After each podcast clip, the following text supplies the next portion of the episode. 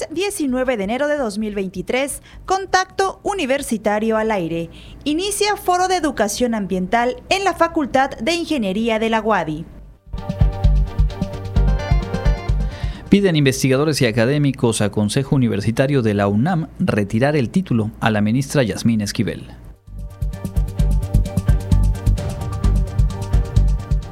Platicaremos con el maestro Ramón Peniche Mena sobre los retos y metas de la coordinación de posgrado e investigación.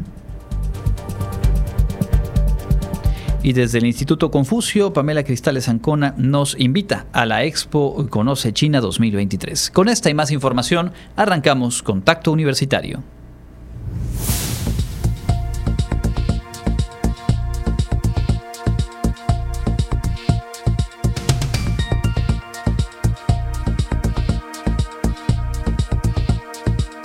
Contacto Universitario.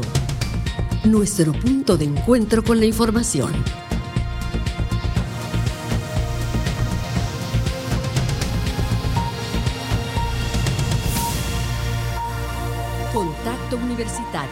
Muy buenas tardes, amigas y amigos de Radio Universidad. Qué gusto darles la bienvenida a esta emisión de Contacto Universitario. A partir de este momento y a lo largo de los próximos 60 minutos le vamos a contar lo más relevante que ha ocurrido en la Universidad Autónoma de Yucatán y también, por supuesto, lo que está pasando y es noticia en el entorno local, nacional e internacional. Mi nombre es Andrés Tinoco y me da mucho gusto saludar, como siempre, a mi compañera Jensi Martínez. Buenas tardes, Jensi.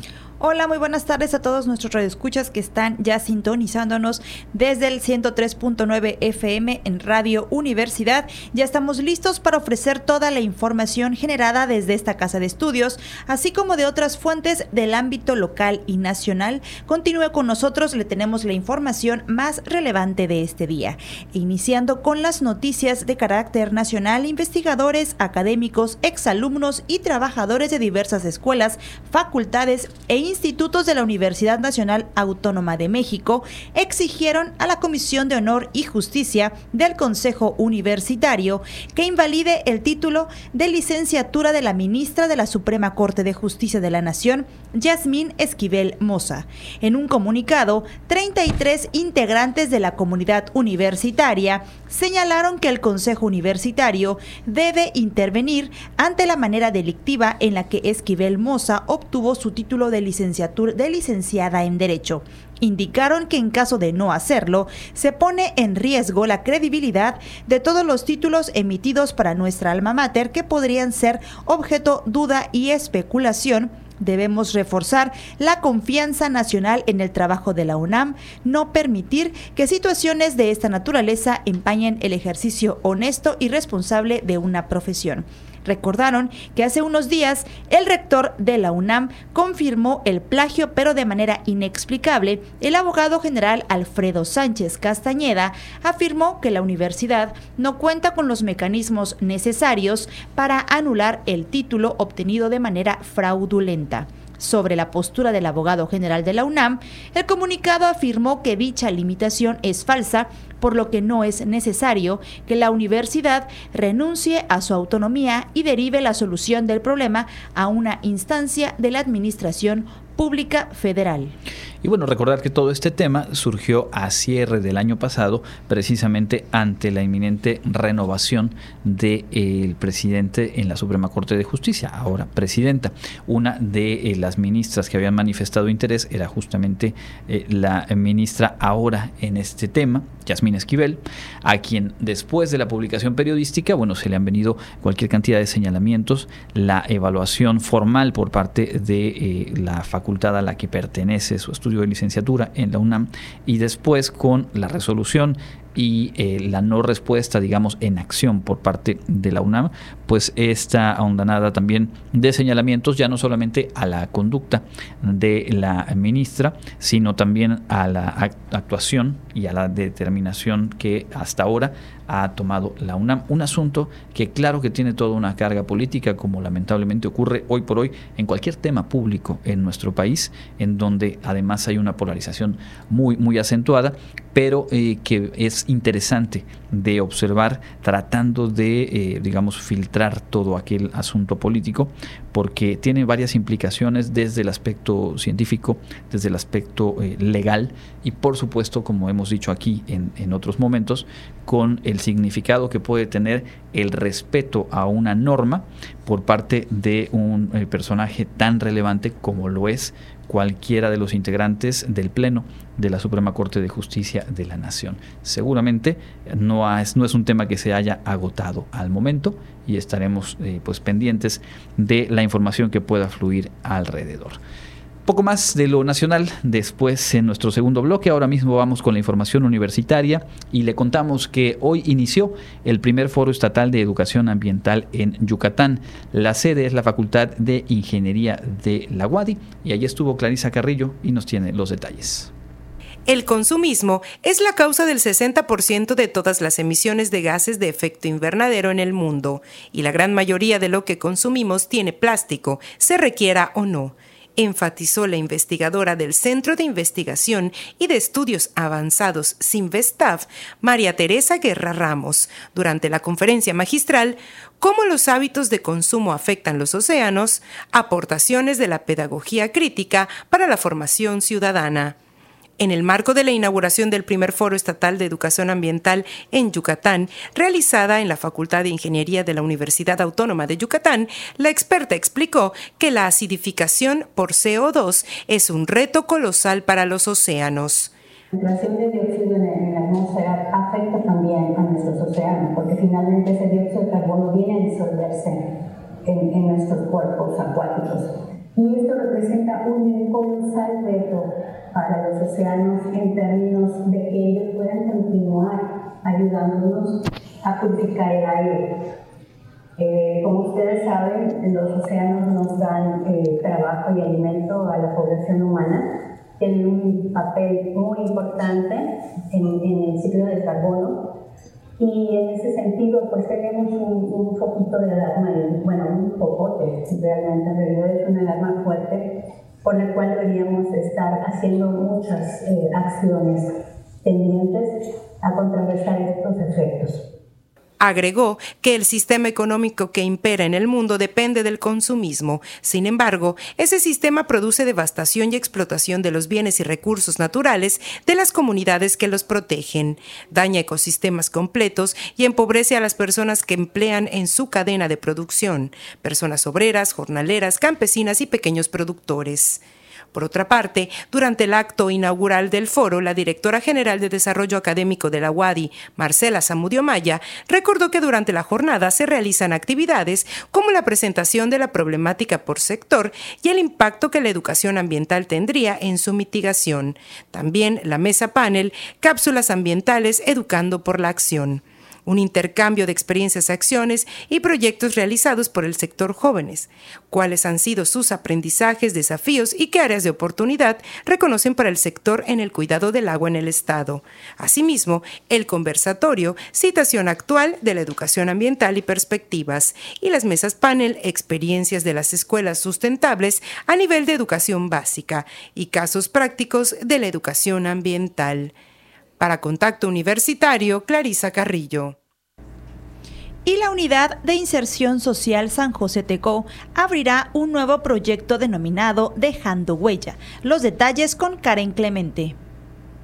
Con el fin de garantizar el derecho a la salud de las niñas y niños de la zona sur de la ciudad, así como resolver todas las dudas de padres o tutores, la Unidad Universitaria de Inserción Social San José Teco de la UADI abre el curso Dejando Huella.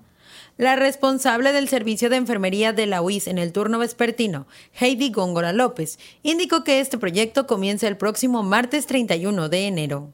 El contexto de por qué se llama Creando Huella es porque nuestros niños aprenden más por lo que ven de nosotros que por lo que decimos. Luego entonces, como adultos educadores de nuestros niños, tenemos la responsabilidad de dejar una huella positiva en ellos para que ellos a su vez también puedan dejar una huella positiva en sus hijos y sus hijos en sus hijos. Entonces es crear un cambio en el patrón en el que en el que estamos viviendo actualmente. Puntualizó que como parte de esta actividad se realizarán mesas de diálogo con los interesados para conocer temas de crianza, educación y valores familiares crear y hacer conciencia a padres de familia y tutores acerca de la importancia de garantizar el derecho de los niños a la salud.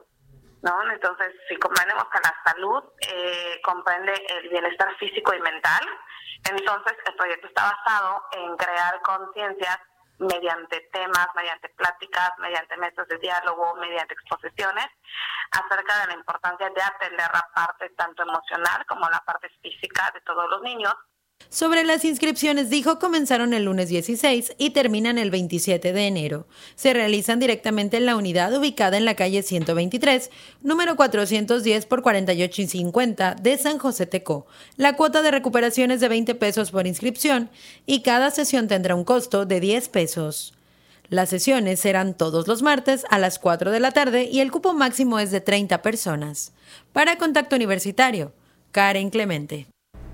Bueno, ahí la información importante este proyecto, como pues todo lo que se realiza en la unidad de inserción social de San José Tecó. Justo ayer platicábamos con su coordinadora y le recuerdo la entrevista completa disponible en nuestro Spotify Contacto Universitario Wadi.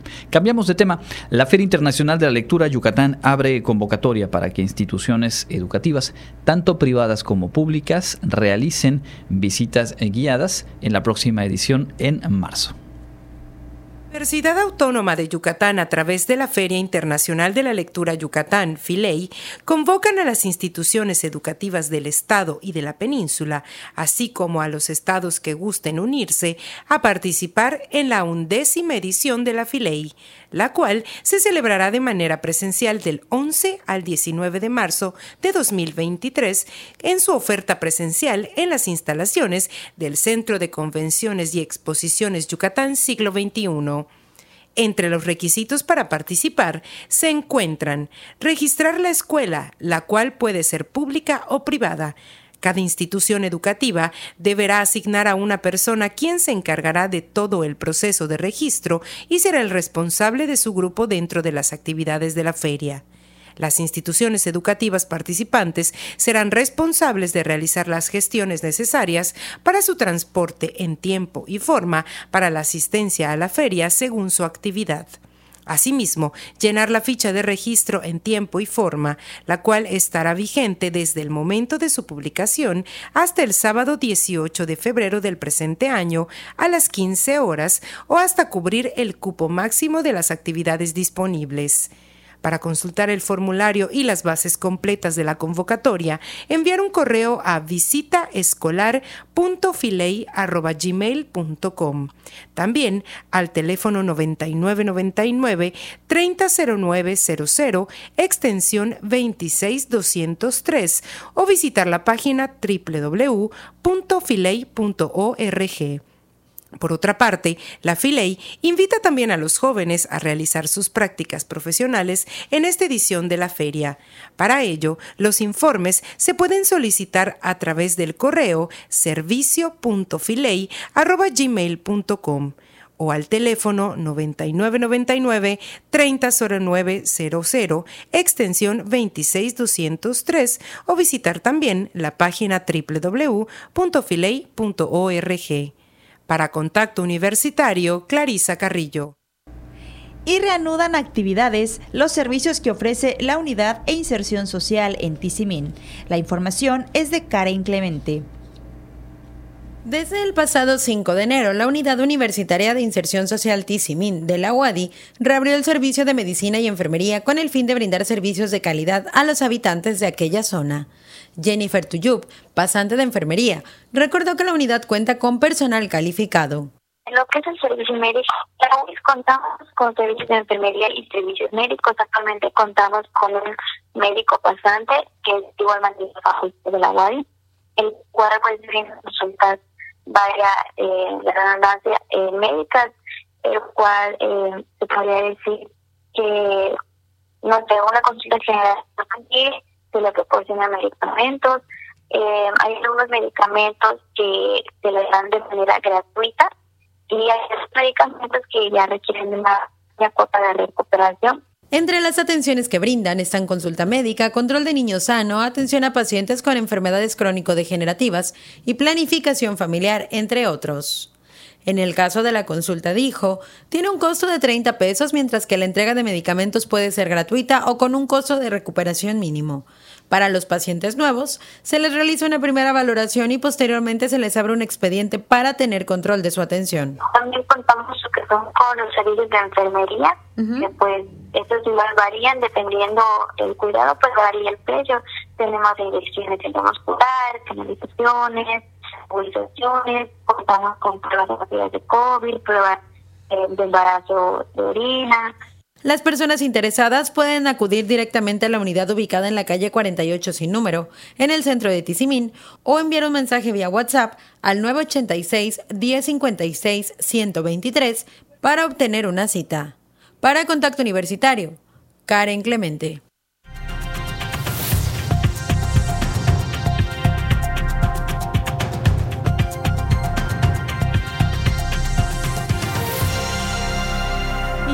Estamos en nuestra sección de contacto directo y hoy nos acompaña el doctor Ramón Peniche Mena, coordinador general de posgrado e investigación. Doctor, buenas tardes y bienvenido. Buenas tardes, muchas gracias. Bienvenido, doctor. Gracias. Pues antes que nada felicitarlo, pues usted está al frente de la coordinación general y por ello queremos que nos platique pues acerca de los métodos, las metas, retas, proyectos de esta coordinación general. Claro que sí, muchas gracias por la invitación. Eh, compartirles la, coordinación ha, sufrido algunos cambios y yo creo que el más importante de ellos es que regresa a la Dirección General de Desarrollo Académico.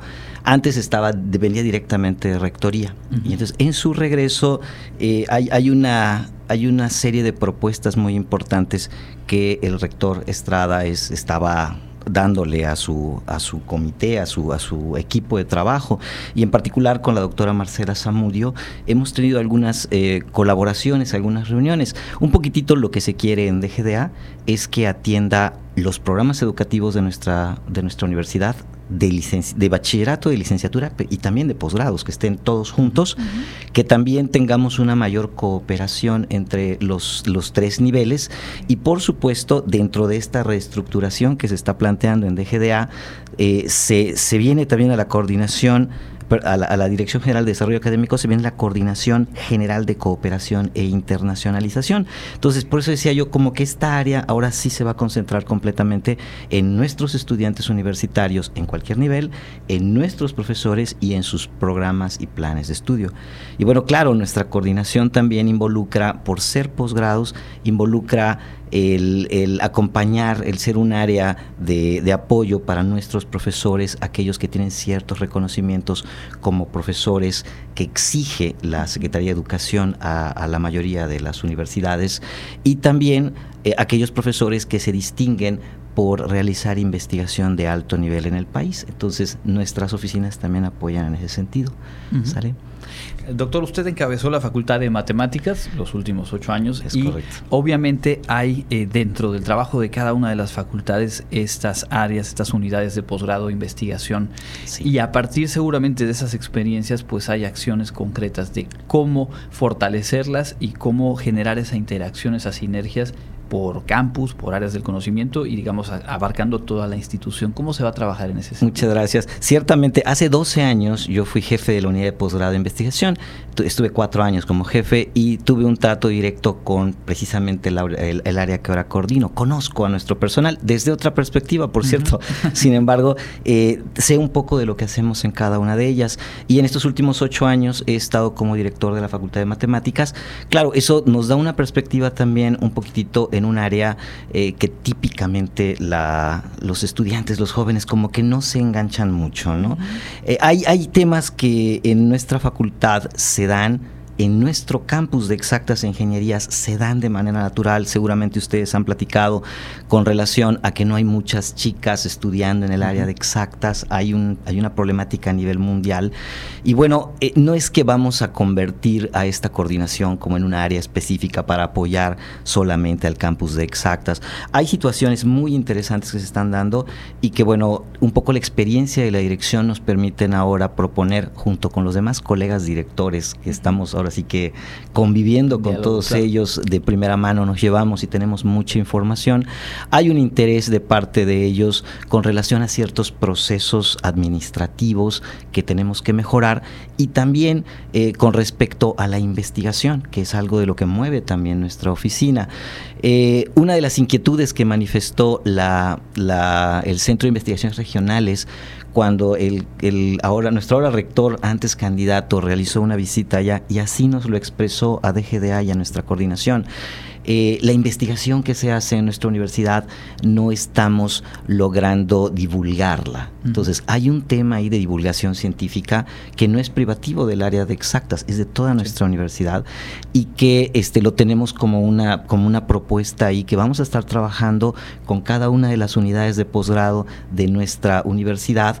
Vamos a estar trabajando y necesitamos mucha conexión con nuestras licenciaturas, las que se imparten tanto presencial como virtual y, bueno, vamos a estar colaborando con ellos porque no sé si ustedes se acuerdan, hace algunos años habían veranos de investigación para jóvenes de licenciatura, habían apoyos para tesis de licenciatura. Entonces, el hecho de que nuestra coordinación esté en DGDA va a ayudar para tener esos enlaces directos y vamos a tener esta comunicación de primera mano.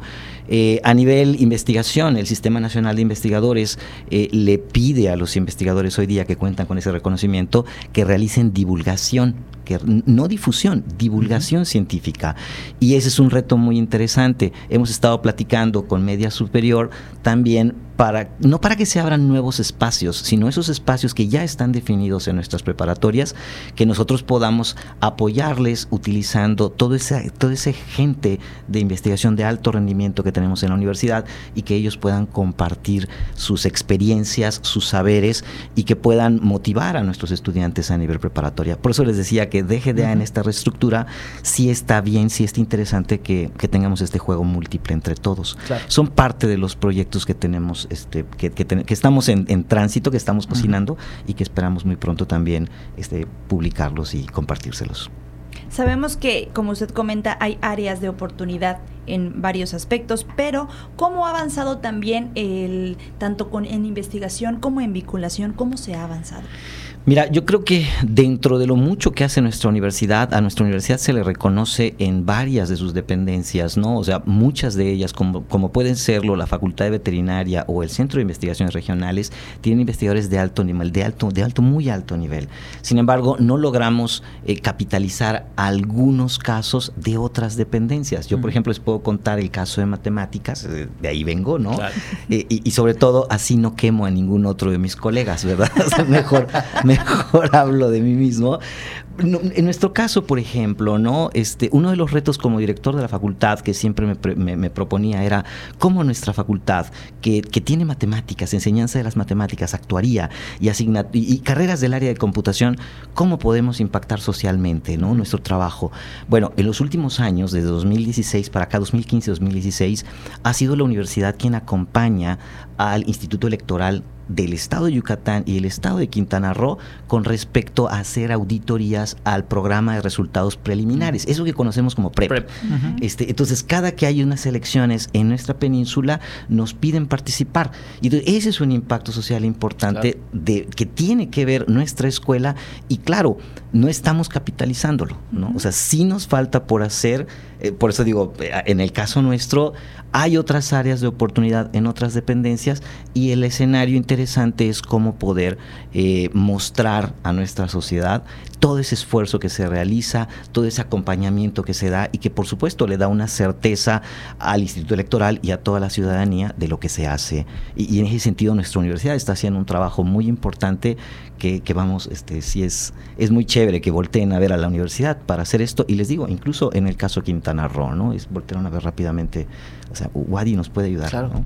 Si pensamos, doctor, en, quienes no forman parte de la comunidad Wadi y que a lo mejor escuchan ahora que hablamos de las direcciones, las unidades de posgrado, eh, finalmente yo creo que eh, eh, lo, fundamental aquí es valorar, ser capaces de transmitir ¿Cuál es la importancia de que una universidad, una facultad o un cuerpo académico realice investigación y genere con eso conocimiento? ¿Cómo podría contárselo a la gente que nos escucha? Correcto, tratando de ser breve porque es un reto muy complicado.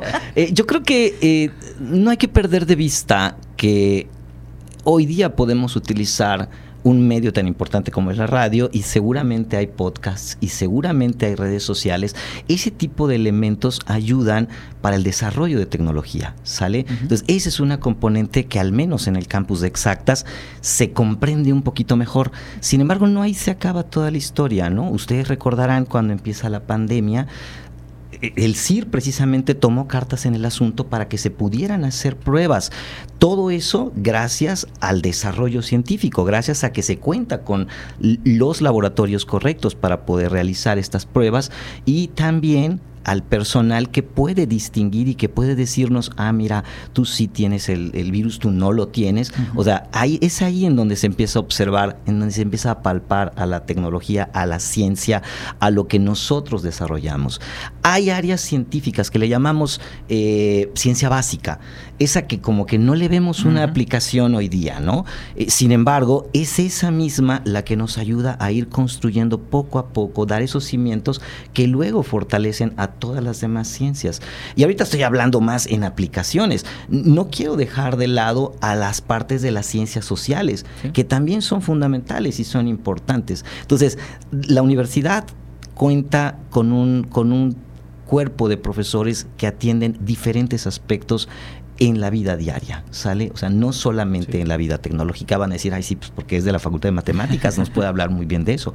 En realidad hay otros aspectos económicos, aspectos del área de turismo que tiene nuestra Facultad de Ciencias Antropológicas, aspectos que tienen que ver con el hábitat, con el diseño, como lo tiene el CAJAT. O sea, nuestra universidad cuenta con mucha desinformación y ciertamente lo que queremos hacer es generar un escenario para que podamos divulgar esos resultados, para convertirlo en temas que nuestra sociedad pueda entender y pueda decir, ah, ya voy entendiendo, ah, ya vi qué es lo que hacen, ¿no? Entonces es parte de lo que queremos hacer y vamos a tener, este, pues necesitaríamos el apoyo, por supuesto, de toda el área de comunicación de nuestra universidad, redes sociales y todo, se está trabajando un poco en eso para volverlo un poquitito más fácil de entender y que nuestra comunidad científica colabore con, nuestra comunidad en, el Estado. ¿no? Claro que sí, estamos platicando con el doctor Ramón Peniche Mena, él es coordinador general de posgrado e investigación. Pues antes de terminar y de finalizar, ¿algo más que usted desee agregar, doctor? Agradecerles el espacio, ciertamente, este, yo decía hace un ratito, es la primera vez que estamos aquí enfrente este, y me da mucho gusto. De verdad, yo creo que hay muchas partes y solicitarles en la medida de las posibilidades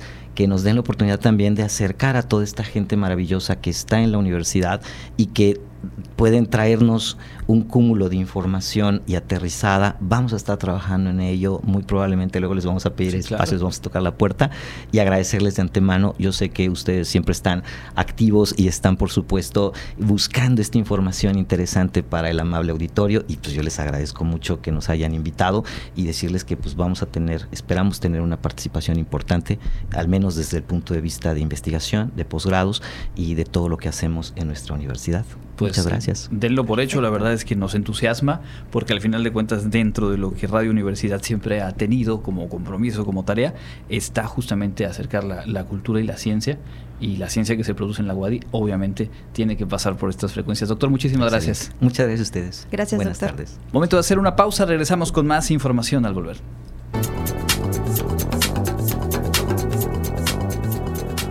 El Comité Institucional para la Atención de Fenómenos Meteorológicos Extremos de la UADI informa que este jueves 19 de enero tenemos clima caluroso con cielo medio nublado. La máxima temperatura estará en 37 grados Celsius y la mínima será de 16 grados en el amanecer de mañana viernes. En la ciudad de Mérida, centro y oeste, la temperatura máxima será de 35 grados y la mínima de 21. En la costa se esperan temperaturas máximas de 31 grados y mínimas de 21, con cielo medio nublado. En el sur y sureste del estado, la temperatura más alta será de 35 grados y las mínimas de 16. El cielo estará medio nublado y con posibles lluvias. En el este y noreste de Yucatán tendrán como máximo 34 grados y una temperatura mínima de 19. Para Contacto Universitario, Elena Pasos.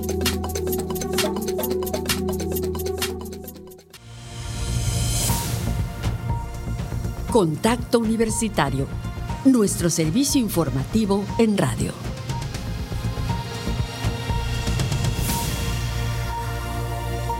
Ya estamos de vuelta en Contacto Universitario, son las 14 horas con 33 minutos. Un poco más adelante vamos a tener toda la información internacional y como cada segundo jueves vamos a platicar acerca de las actividades y algunos temas interesantes que nos propone el Instituto Confucio de nuestra universidad.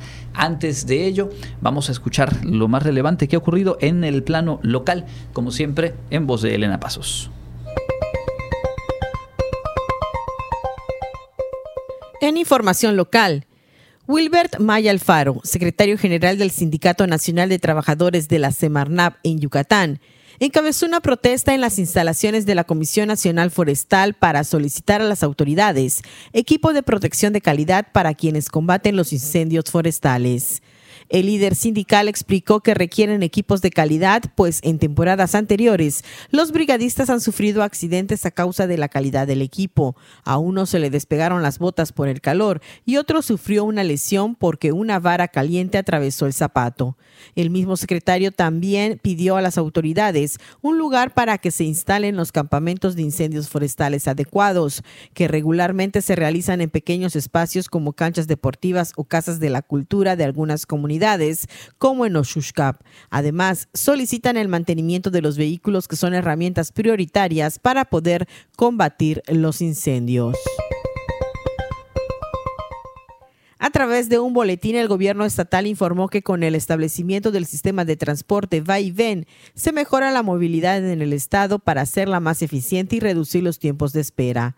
Para reforzar este proyecto, el gobierno del estado presentó un conjunto de 10 acciones concretas para continuar agilizando el servicio y brindar uno de calidad. Entre ellas se encuentra la adquisición de una flotilla de 350 nuevos autobuses, establecimiento de rutas en los municipios de Tizimín, Tecash y Valladolid y creación de nuevas rutas en comisarías de Mérida.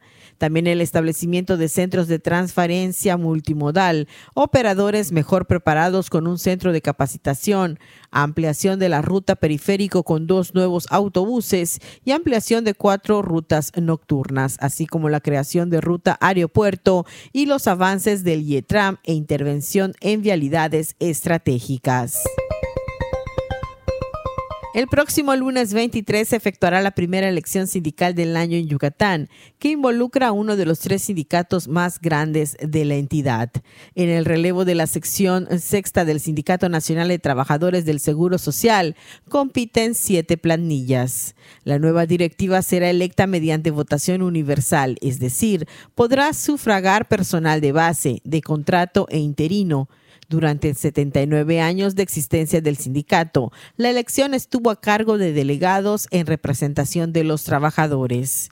De los siete aspirantes a secretario general en sustitución de José Pedro Abraham Pech Magaña, solo uno es médico, el especialista en urgencias médico-quirúrgicas, Jesús Coyoc Vela. Los seis restantes, Jenny Aguilar, Fernando Ramírez, Guillermo Martínez, Estuardo Ceballos, Fernando Pasos y Javier Campos, todos forman parte del personal de enfermería. La directiva que resulte electa tomará posesión el 1 de febrero próximo y estará en funciones hasta el 31 de enero de 2029. A la fecha, el IMSS tiene unos 10.500 trabajadores en todo Yucatán. La sección 6 del Sindicato Nacional de Trabajadores del Seguro Social representa el mayor sindicato del sector salud en la entidad, seguido por la sección 67 del Sindicato Nacional de Trabajadores de la Secretaría de Salud. Para Contacto Universitario, Elena Pasos. Sigue en contacto.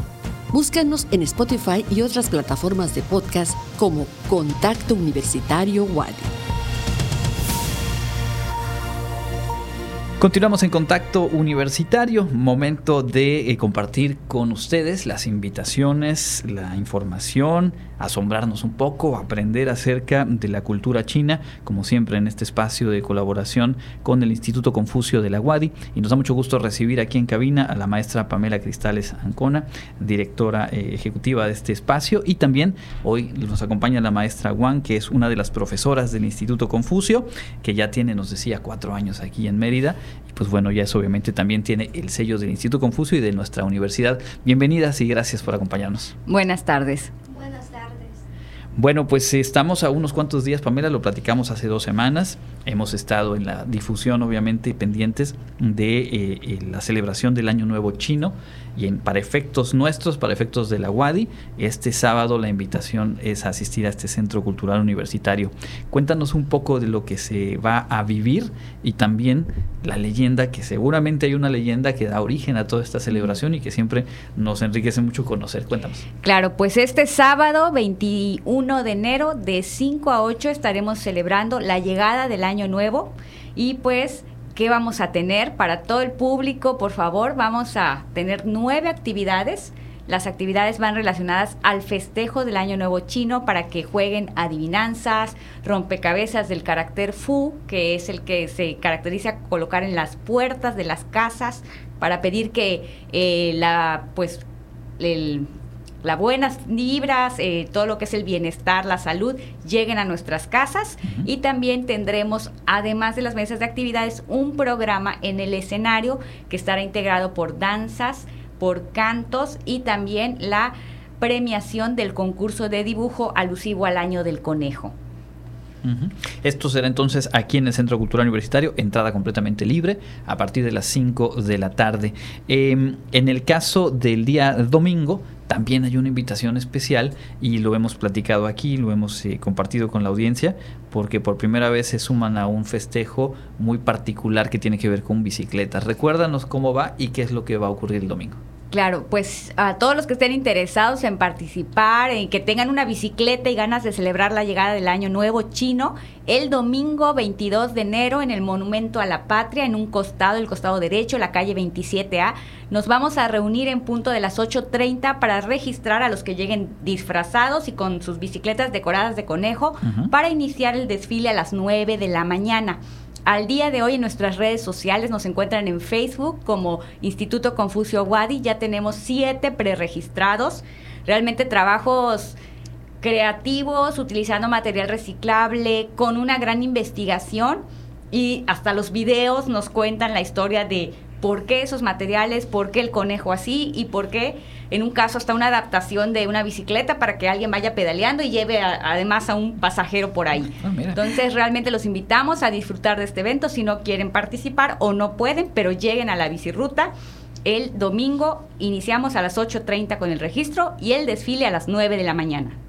Correcto, recordar que es este concurso de disfraces de bicicletas y que si todavía quieren participar pueden ir a nuestro podcast de Contacto Universitario Wadi porque hace dos semanas Pamela nos dio una serie de información de qué tipo de elementos se relacionan con este año nuevo que además pues está marcado por el conejo de agua y justo hacia allá vamos, ¿no? Con el asunto del zodiaco chino. Cuéntanos, por Claro, pues como las grandes festividades de China se asocian siempre a una leyenda, la leyenda que da origen al zodiaco menciona que el emperador Jade, que es la gran deidad en China, pues se le ocurrió, en algunos casos no sabía cuántos años tiene y dijo no tengo que aprender a calcular mi edad, pues vamos a hacer una carrera y así voy a medir los años y vamos a ver los primeros 12 animales que lleguen son los que se van a ganar un lugar en el zodiaco.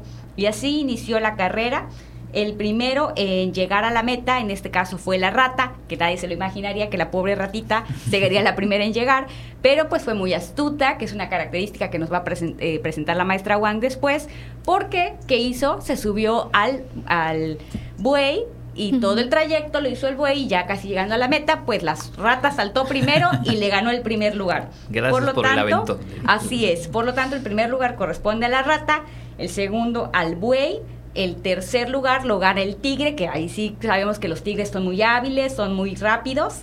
Y es el año al que, vamos a despedir el año del tigre y por supuesto llegó después el conejo. El conejo estuvo jugueteando, se encontró con una con un eh, agua.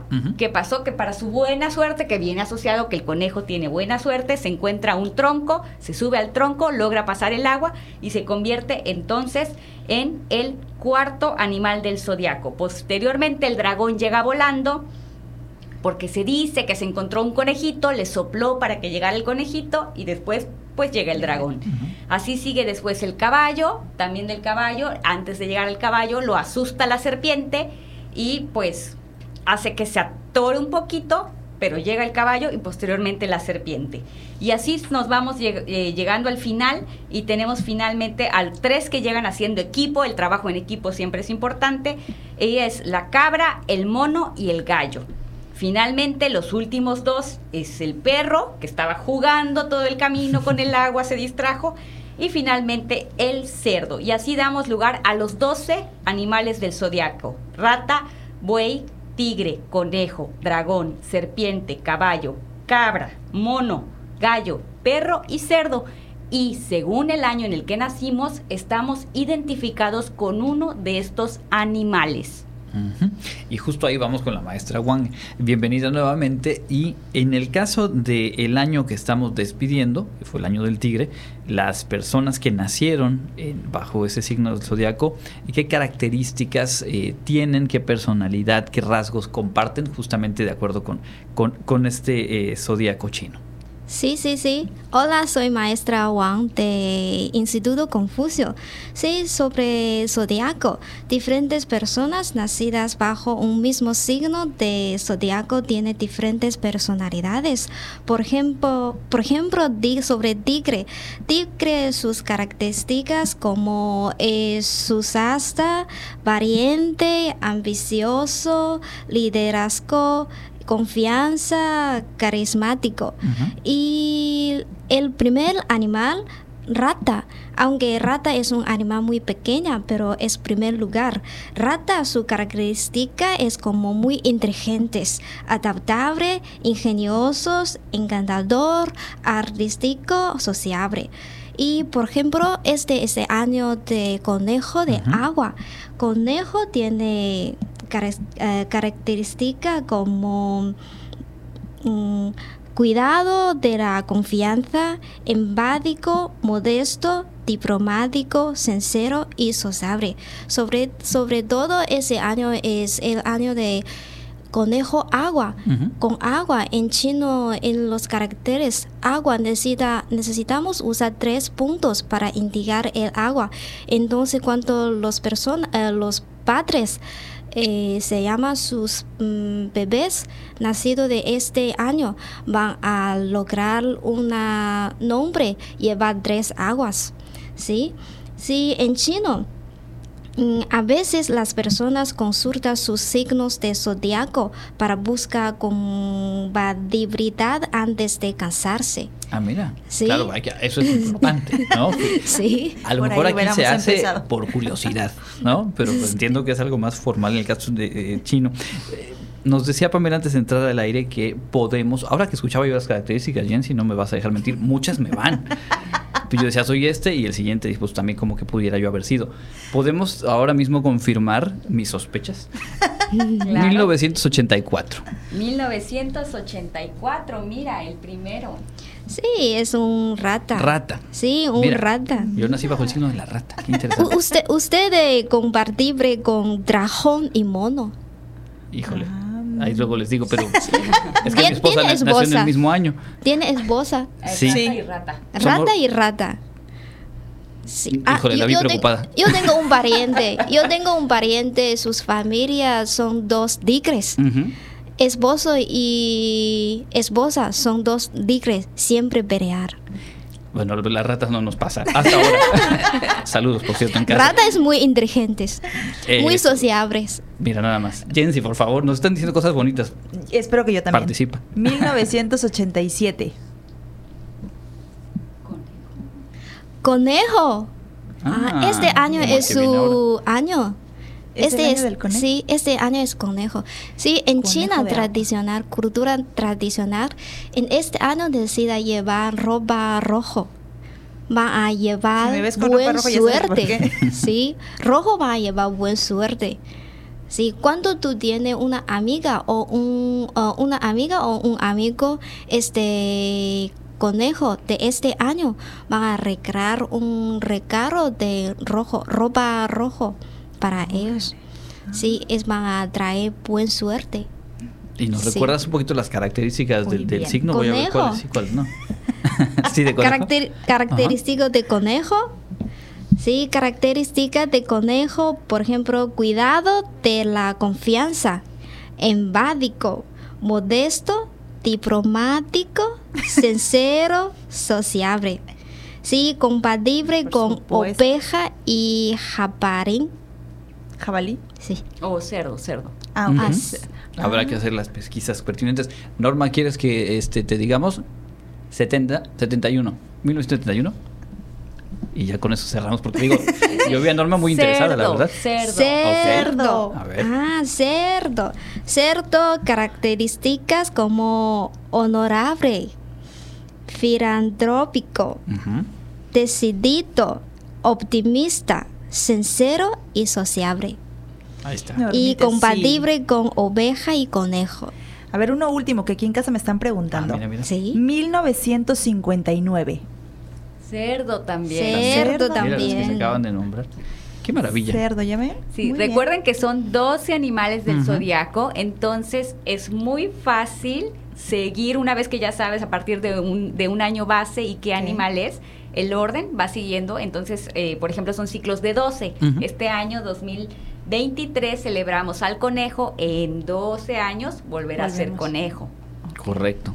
Pues Sí, qué, qué interesante, interesante. como siempre, nosotros sorprendidos. Yo bastante conforme, no sé tú, Jensi, pero lo que dijeron de mí me va a- al pie de la letra. Sí, te, te quedó el saco. pero a la medida. Entonces, parte de, de todo esto y muchas cosas más las van a poder apreciar este sábado eh, Sí. en la expo, que además es una invitación de inicio de año, es una invitación de acercarnos a- a- al Confucio, aquí al Centro Cultural Universitario, y yo estoy seguro que la gente que, que asista lo va a disfrutar muchísimo.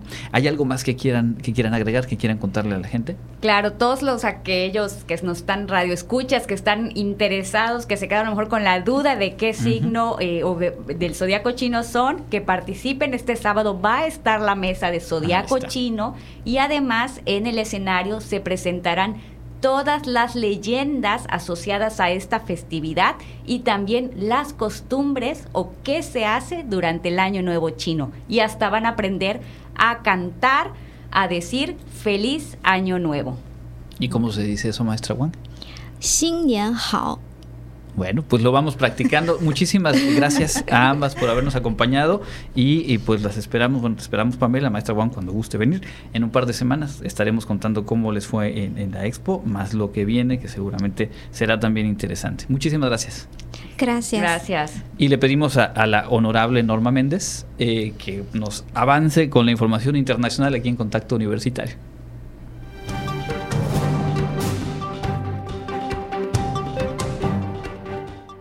En el ámbito internacional, el primer ministro de Israel, Benjamin Netanyahu, recibió hoy en Jerusalén al asesor de Seguridad Nacional de Estados Unidos, Jake Sullivan, con quien abordó la ampliación de los acuerdos de Abraham y en particular la adhesión de Arabia Saudí que tanto desea Israel. Sullivan es el primer alto cargo de la administración estadounidense de Joe Biden que visita Israel desde la asunción del nuevo gobierno de Benjamín Netanyahu, el más derechista y religioso de la historia de Israel, con posturas y planes que chocan con Estados Unidos. Aunque los acuerdos de Abraham se firmaron bajo el auspicio del anterior presidente estadounidense Donald Trump, Biden se ha mostrado a favor de profundizarlos y expandirlos. No en vano, su primera y hasta ahora única visita a Oriente Medio como presidente fue el verano pasado a Israel Palestina y Arabia Saudí. La Casa Blanca ha expresado su preocupación sobre algunas de las políticas de los acuerdos de coalición con la anexión de Cisjordania ocupada, la pena de muerte para terroristas o la polémica reforma judicial, aunque en última instancia ha dicho que los juzgará por sus actos. Aunque no se ha confirmado formalmente, medios israelíes apuntan que Sullivan también está en Israel para preparar una posible visita visita del secretario de Estados Unidos, Anthony Blinken, para finales de este mes, así como la de Netanyahu a Washington en el primer trimestre del año.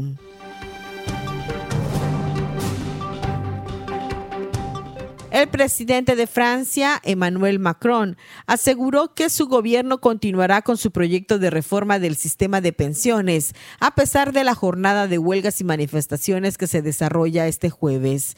La reforma se presentó de forma democrática y tendrá un debate en el Parlamento que permitirá expresarse a todos los partidos, señaló Macron durante una conferencia de prensa con el presidente del gobierno español, Pedro Sánchez, en Barcelona, donde ambos encabezaron una cumbre hispano-francesa. En paralelo a esta reunión bilateral, Francia vive hoy una jornada de huelgas generalizadas y de manifestaciones convocadas por las principales organizaciones sindicales del país contra la reforma de las pensiones que pretende implantar el gobierno y que, entre otros puntos, prevé retrasar la edad mínima de jubilación de 62 a 64 años. Macron argumentó que Francia ha quedado un poco desfasada de Europa en cuanto a la edad de jubilación que ha subido en los últimos años en muchos países europeos. Por ello dijo que el debate del proyecto se hará con respeto y espíritu de diálogo, pero con determinación y sentido de responsabilidad. Para Contacto Universitario, Elena Pasos.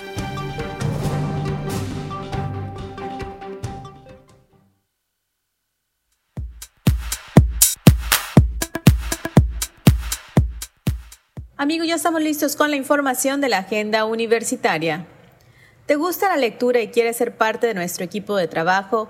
Te invitamos a realizar tus prácticas profesionales en la FILEI 2023. Para más información, contáctanos al correo servicio.filey.gmail.com. El Centro de Investigaciones Regionales Dr. Hideyo Noguchi de la Universidad Autónoma de Yucatán les invita a la sesión académica a cargo del doctor José Luis Góngora Alfaro con el tema Alimentos funcionales para preservar la salud mental y neurológica. La cita es el 27 de enero de 2023 a las 13 horas en el auditorio Jorge Zavala Velázquez, Avenida Itzáez por 59, número 490, Colonia Centro. La entrada es libre. Te invitamos para que conozcas los cursos de educación continua que la Facultad de Contaduría y Administración ha preparado para ti. Solo tienes que consultar la página en Facebook FECA Wadi Posgrado.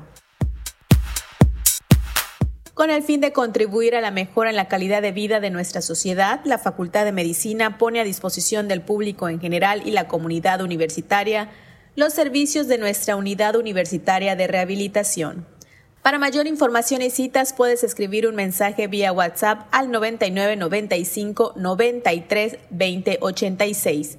Nos ubicamos a un costado del complejo deportivo de la Inalámbrica. Inscríbete al curso Supervisión de Ventas y conoce todo sobre los principios del proceso administrativo de una venta, la selección, reclutamiento, capacitación, organización, pronóstico, evaluación y motivación de la fuerza de ventas. Inicia el viernes 10 de febrero de 2023. Más información la puedes consultar en la página de Facebook FECA Wadi Posgrado. Esto ha sido lo más relevante de la agenda universitaria. Mi nombre es Fabio Herrera Contreras, Comunicación Digital, Audiovisual e Identidad.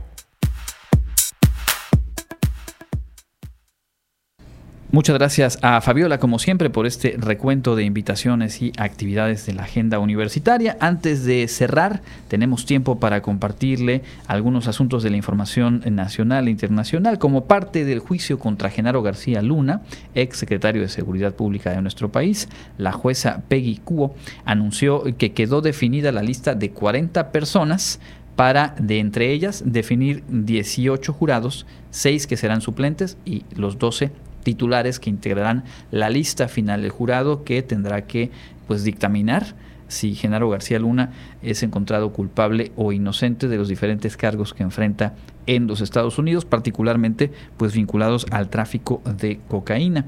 Durante las entrevistas con algunos de los candidatos, el exfuncionario, o sea, García Luna, vistió saco azul oscuro, que en esta ocasión combinó por ahí con una corbata del mismo color. Fue el tercer día consecutivo en el que se hicieron eh, pues esta revisión de los perfiles, entrevistas a eh, pues casi 200 personas que en un primer momento fueron consideradas como viables para ser jurado y pues de ahí se fueron haciendo ya descartes hasta la lista actual de 40 de entre esos 40, repito, pues tendrán que definir quiénes serán las o los 18 que integren el eh, jurado.